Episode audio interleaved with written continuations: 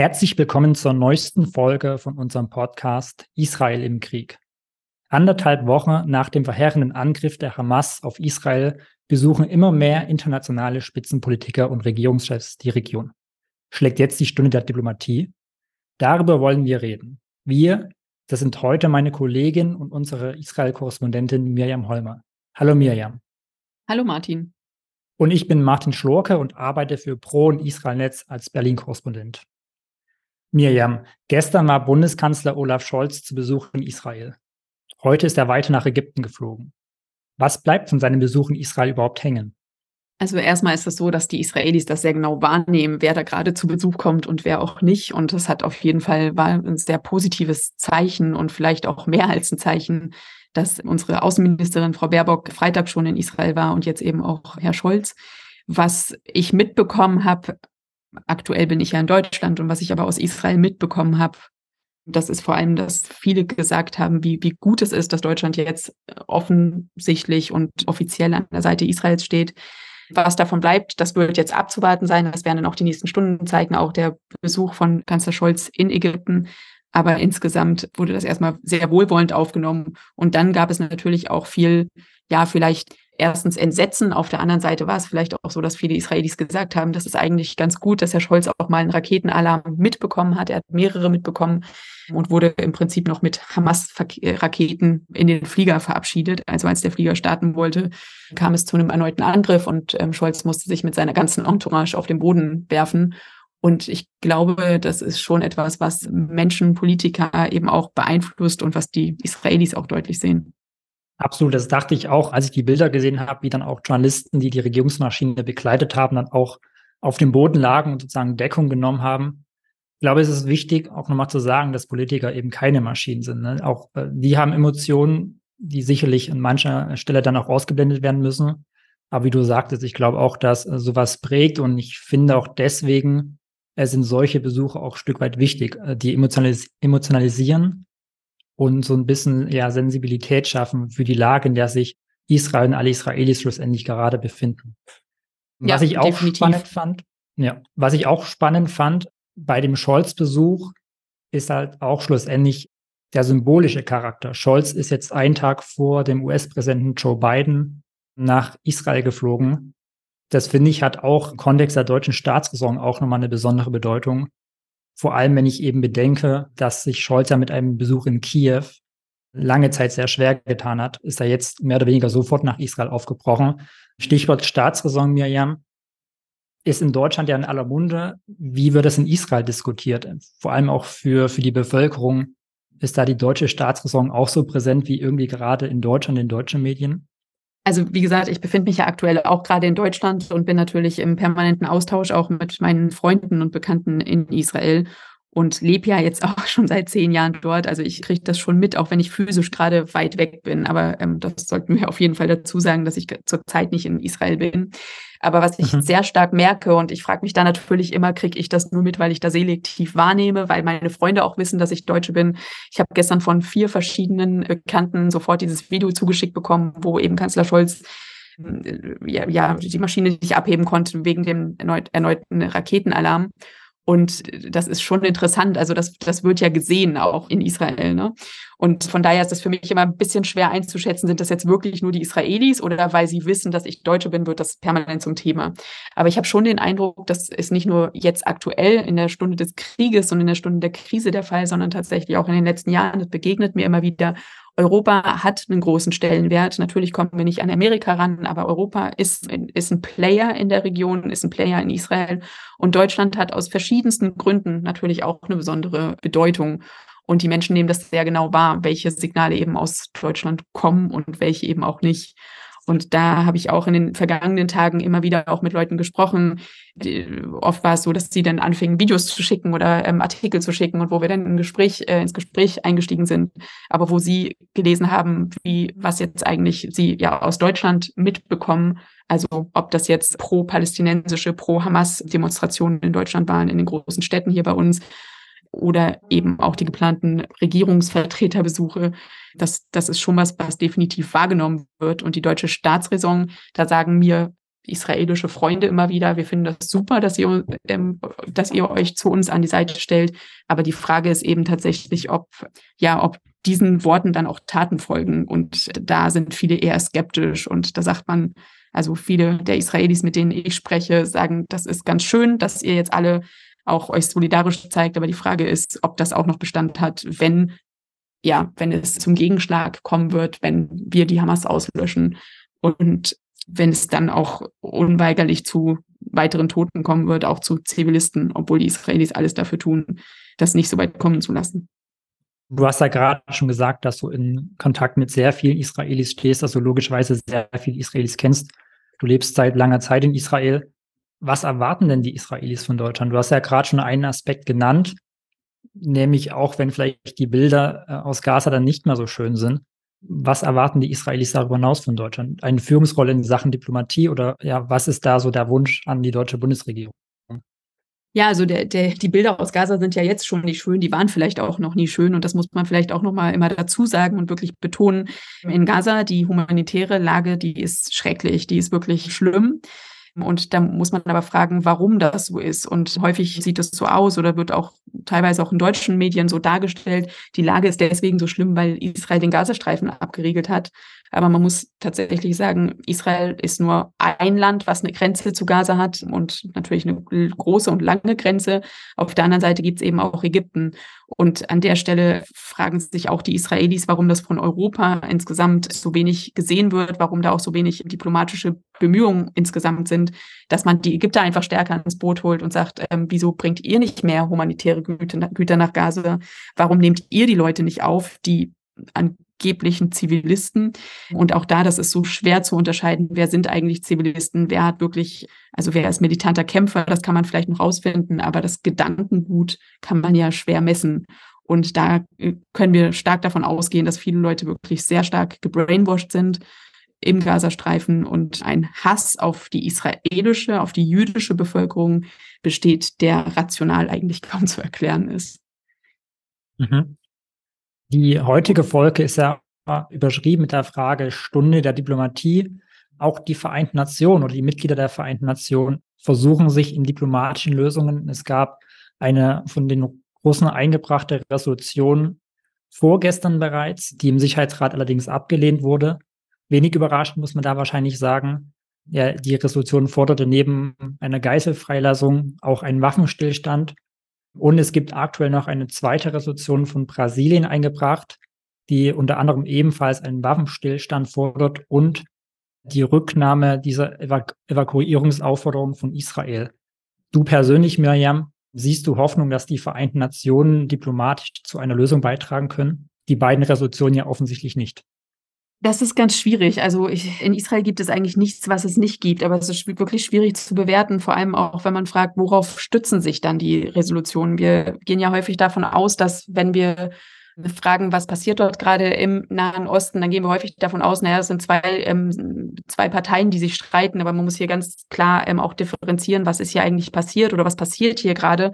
Und da muss man sagen, es gibt von den Vereinigten Staaten ähm, legitimiert, beziehungsweise vom Vorgänger, vom, von der Vorgängerorganisation der Vereinigten Staaten ähm, legitimiert, sind eigentlich äh, oder geplant waren zwei Staaten für zwei Bevölkerungsgruppen im damaligen Mandatsgebiet Palästina.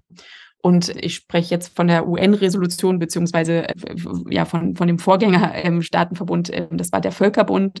Und der Völkerbund hat 1947 im November entschieden, dass es zwei, zukünftig zwei Staaten in diesem Mandatsgebiet Palästina geben sollte. Und wer das sofort umgesetzt hat, das waren tatsächlich die Israelis. Damals hat man noch nicht von Israelis gesprochen, sondern das waren die Juden Palästinas.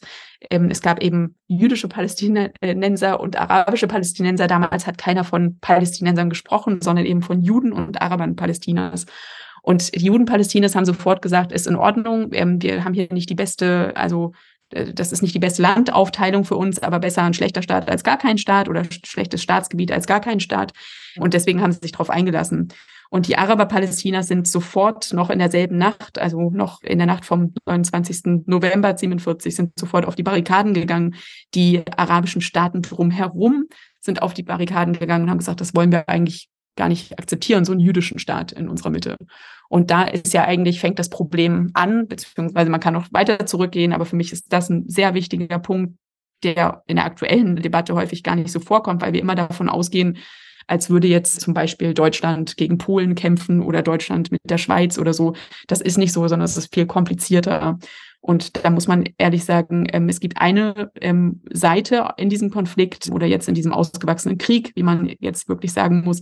Es gibt eine Seite, die kämpft um ihr Überleben und um ihre Existenz. Und es gibt die andere Seite, die diese Existenz ganz stark in Frage stellt. Und ähm, ja, die Auswüchse haben wir am 7. Oktober gesehen. Mhm. Ja, springen wir wieder zurück in die Gegenwart. Ich sage das gerne bei der Podcast-Aufzeichnung, weil wir wollen ja schon aktuell sein. Es ist jetzt 20 Minuten vor 15 Uhr. Und zwar heute ist Mittwoch. Ich muss ja ganz kurz überlegen. Wir haben gestern Abend, heute Nacht, heute Morgen Bilder gesehen, Videos gesehen, Nachrichten gesehen von einem Angriff, von einem Raketeneinschlag auf ein Krankenhaus im Gazastreifen, die Al-Ali-Klinik. Und ich finde, das, was du gerade gesagt hast, diese zwei Parteien, die eigentlich gar nicht gleichwertig sind, das spiegelt sich auch nämlich in der erfolgenden Berichterstattung schlussendlich wieder, weil die Meldung war zu Beginn sofort mehrere hundert Tote und die Quelle war das Gesundheitsministerium der Palästinenser. Ähm, mhm. Und da finde ich eben auch nochmal wichtig und da muss man auch Medienkritik, glaube ich, üben, zu betonen, dass das Gesundheitsministerium im Gazastreifen der Hamas, also einer Terrororganisation, unterstellt ist und das halt keine glaubwürdige Quelle ist, wie ich finde. Also so viel zu dem Stichwort, es gibt diese zwei Parteien, die eigentlich gar nicht gleichwertig sind. Wir wären ja auch nie auf die Idee gekommen, den IS irgendwie als legitime Quelle zu sehen oder das Propagandaministerium der IS, des IS. Deswegen die Frage äh, ganz allgemein gefasst, im Krieg stirbt die Wahrheit zuerst. Das beobachten wir auch jetzt gerade, oder? Naja, das ist im Prinzip genau das Dilemma, in dem sich die Israelis seit Jahren befinden. Also die Frage ist eigentlich, ähm, wen haben sie tatsächlich als Partner? Ne? Und ähm, mhm. traditionell war das dann immer so gesagt, wurde das oft so gesagt, auch in deutschen Medien ganz viel, aber auch international. Naja, die Fatah in der West, im Westjordanland, die ist gemäßigt und die Hamas, die ist, die ist so radikal. Aber da muss man ganz klar sagen, die Hamas hat sich das offiziell auf ihre Fahnen geschrieben. Das steht in der Charta. Das hat Yahya Sinwar, der Leiter ähm, der Hamas, in, also der politische Führer, in, in Gaza von der Hamas ähm, hat das immer wieder betont. Und es steht in ihren Statuten, in der Charta, ähm, sie wollen die Auslöschung des jüdischen Staates. Und die Fatah macht das ein bisschen geschickter, aber de facto äh, ja, ähm, sind, sie, sind sie eigentlich an dem gleichen Ziel interessiert. Und das ist das Dilemma, in dem Israel immer wieder steht, weil sie sind permanent, erwartet die Welt von ihnen Frieden und ich sag mal unter normalen diplomatischen ja, Verhältnissen zu, zu, denken, so wie wir eben, also als normale Partner, als normale Staaten oder das, was wir als im Westen als ähm, normal ansehen. Und erwartet man das von den Israelis, dass sie so kommunizieren, aber sie haben tatsächlich auf der anderen Seite keinen Partner. Und an der Stelle finde ich das ganz interessant. Also du hast es gesagt, das Krankenhaus gestern Abend, das ist so ein klassischer Fall, aber das, das ist eigentlich immer wieder kommt das vor. Wir hören Berichte aus Gaza und nehmen das für, Gaza, äh, für bare Münze. Das geht bis hin dazu, dass Kollegen, also unsere Kollegen, Journalistenkollegen reingehen nach Gaza, dort Leute interviewen und denen eine Bühne geben, ohne überhaupt zu verifizieren, was die eigentlich für eine Legitimation haben, was die was die für eine Ausbildung haben, ob die wirklich die gleiche Sprache sprechen wie wir. Und an vielen Stellen, das fällt mir immer wieder auf. Ich, als ich Arabisch studiert habe, als ich Arabisch gelernt habe, als ich in Syrien auch vor allem war und, und dort wirklich arabische Kultur gelernt habe zu verstehen. Da habe ich gemerkt, das sind ja nicht nur die Wörter, die man übersetzen muss, sondern das ist eben auch ein Gefühl, die Ethik, die Moral. Was bedeutet das, wenn mir ein arabischer junger Mann sagt, er kämpft äh, für sein Land, ja? Oder was bedeutet das, wenn er eben ähm, sagt, er ist gegen die Zionisten? Und im Arabischen muss man einfach auch sagen, und das kommt mir auch in der Berichterstattung insgesamt einfach viel zu kurz, das Ganze, dass es in der arabischen Berichterstattung keine Differenzierung gibt zwischen Siedlern, Juden, Israelis, Extremisten, Soldaten. Das ist alles das Gleiche. Es ist der zionistische Feind, es ist die zionistische Entität, wie es oft so schön heißt im Arabischen. Und das steht in den Zeitungen. Und deswegen eigentlich, obwohl wir natürlich alle schockiert und verwundert sind, aber eigentlich muss es uns gar nicht verwundern, wenn die Hamas so eine Militäraktion, so eine, ja, und auch diese Kriegsverbrechen ähm, verübt am 7. Oktober auf israelischem Staatsgebiet. Das ist Kernland Israel. Es geht hier nicht um die Westbank, es geht nicht um Siedlungen, es geht nicht um Grenzen, die noch zu verhandelt sind, verhandeln sind, sondern es ganz klar machen sie immer wieder deutlich, wir wollen keine Juden in unseren Landstrichen hier haben und sie haben, die Juden haben hier nichts verloren. Und da frage ich mich, wie oft muss man sowas noch offen aussprechen? Ich habe heute Morgen mit einem Freund telefoniert, ähm, wo ich, die Israelis sind auch immer sehr daran interessiert zu fragen, sag mal, wie ist denn die deutsche Berichterstattung gerade? Ich kriege das nicht umfassend mit, aber ich bin gerade in Deutschland und informiere mich auch über deutsche Medien. Und ich habe das in den letzten zehn Tagen gesagt, dass ich das sehr schön finde oder sehr ermutigend empfinde zu sehen, wie auch von großen Zeitungen, auch von den öffentlich-rechtlichen an vielen Stellen wirklich sehr positiv, Israel positiv berichtet wird. Also positiv im Sinne von, es werden die Fakten so dargestellt, wie sie sind an vielen Stellen. Und das habe ich dem Bekannten erzählt heute Morgen und dann hat er mir nur gesagt, na ja, ähm, ist ja schön, dass Sie so berichten, aber warum musste es dafür erst 1300 tote Juden geben?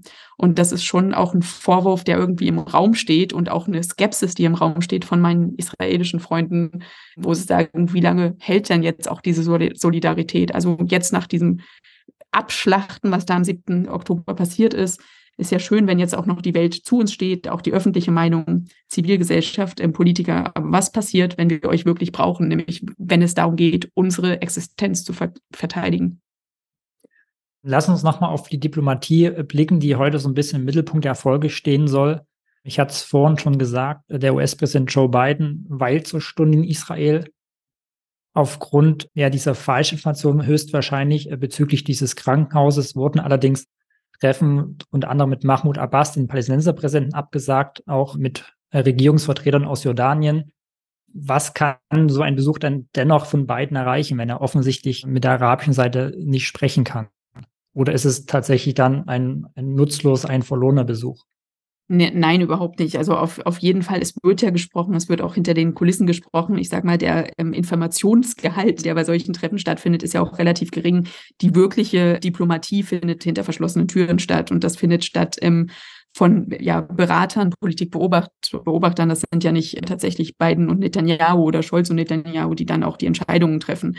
Trotzdem ist so ein Besuch überhaupt nicht zu unterschätzen. Erstmal natürlich für das Moralische, für die Moral Israels das ist erstmal schon mal ganz gut. Auf der anderen Seite hofft man natürlich auch, solange auch diese diplomatischen Besuche jetzt sind, dass man sagt, naja, in dieser Zeit, wir zögern auch vielleicht eine geplante Bodeninitiative der Israelis vielleicht auch noch raus. Das ist vielleicht so eine geheime Hoffnung. Und auf der anderen Seite darf man das eben auch nicht unterschätzen, dass sowohl Amerika ähm, ja ein Interesse daran hat, als auch der Westen insgesamt ein Interesse daran hat, dass da diese zusätzliche humanitäre Katastrophe in Gaza eben nicht noch nicht tatsächlich passiert.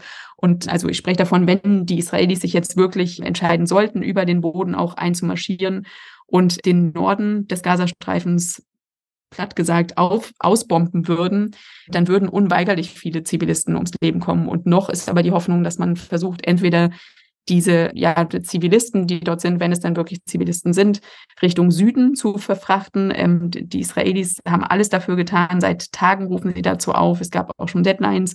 Bis zu der und der Uhrzeit ähm, sollt ihr euch dort aus diesen ja, militärischen Headquarters der Hamas eben auch, davon sollt ihr euch entfernen. Und das ist bis jetzt noch nicht passiert. Und vielleicht, das wissen wir nicht, das werden wir vielleicht später auch erst, vielleicht auch erst in ein paar Jahren erfahren, was da auch hinter verschlossenen Türen läuft. Aber so ein so ein hoher Staatsbesuch ist auf keinen Fall zu unterschätzen auf beiden Seiten, selbst wenn dann die Treffen, also gerade auch mit Mahmoud Abbas zum Beispiel oder mit natürlich auch mit den Hamas-Leuten überhaupt nicht ähm, zustande kommen. Es gab ja ähm, vor dem 7. Oktober immer wieder und immer vermehrt auch Gerüchte, dass es möglicherweise auch unter Verhandlungsführung der Amerikaner sowas wie Normalisierungsabkommen zwischen Israel und Saudi-Arabien geben soll.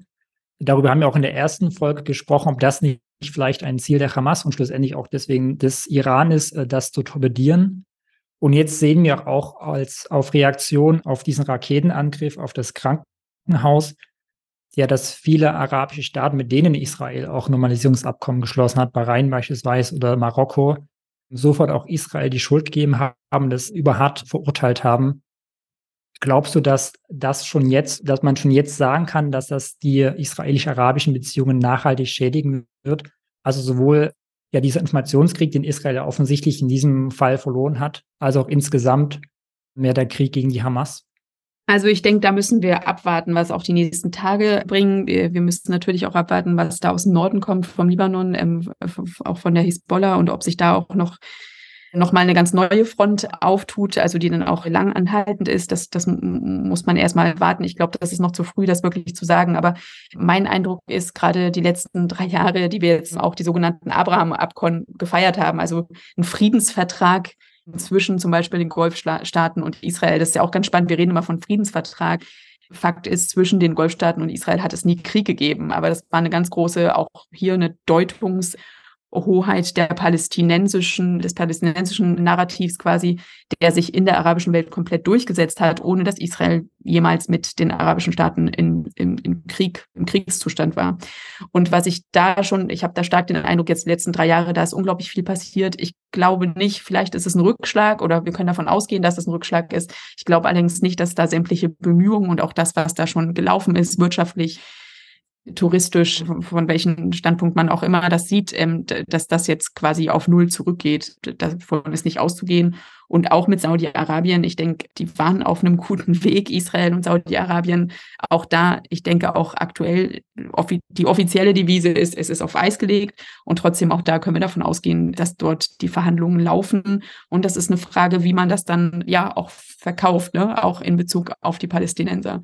Ich denke aber schon, gerade wenn ich mir die Golfstaaten anschaue, dass das eine echte Freundschaft geworden ist, also ein wirklicher Friede ich glaube gar nicht, dass es immer die, die Motive waren, die dazu geführt haben, zu diesem Friedensschluss, ähm, die, die wir jetzt vielleicht als äh, ja, naive Betrachter ein Stück weit, die wir uns wünschen würden.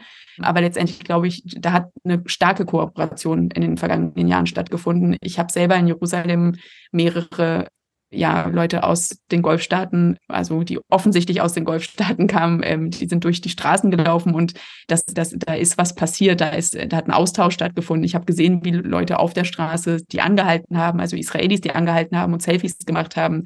Viele von meinen Bekannten waren in den Golfstaaten in den vergangenen drei Jahren. Und das ist vielleicht nicht die ähnlichste Freundschaft, aber da ist auf jeden Fall eine Begegnung auf Augenhöhe gewachsen.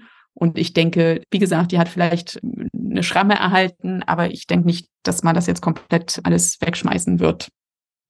Wenn wir über Diplomatie reden, dann haben wir auch jetzt, und es passiert ja auch medial, viel über äh, den sogenannten Westen gesprochen, über die Europäische Union, über Deutschland im Speziellen, auch über die Amerikaner ja, muss man die arabischen Staaten, wir haben ja auch einige gerade genannt, und die Abraham-Abkommen auch mehr in die Pflicht nehmen bei, bei der Suche nach einer Lösung? Oder kann man auf die arabischen Staaten bauen in dem Fall? Ich würde nicht so weit gehen, dass man äh, sagt, man kann oder man sollte auf sie bauen. Das denke ich nicht. Aber also auf Ägypten auf jeden Fall, denke ich, müsste mehr Druck ausgeübt werden, dass sie eben auch stärker in die Verantwortung genommen werden. Weswegen ähm, die arabischen. Ägypten? Weswegen ja, weil, weil weil die einfach am, also geografisch natürlich am nächsten dran sind und natürlich auch eine Geschichte mit Gaza haben.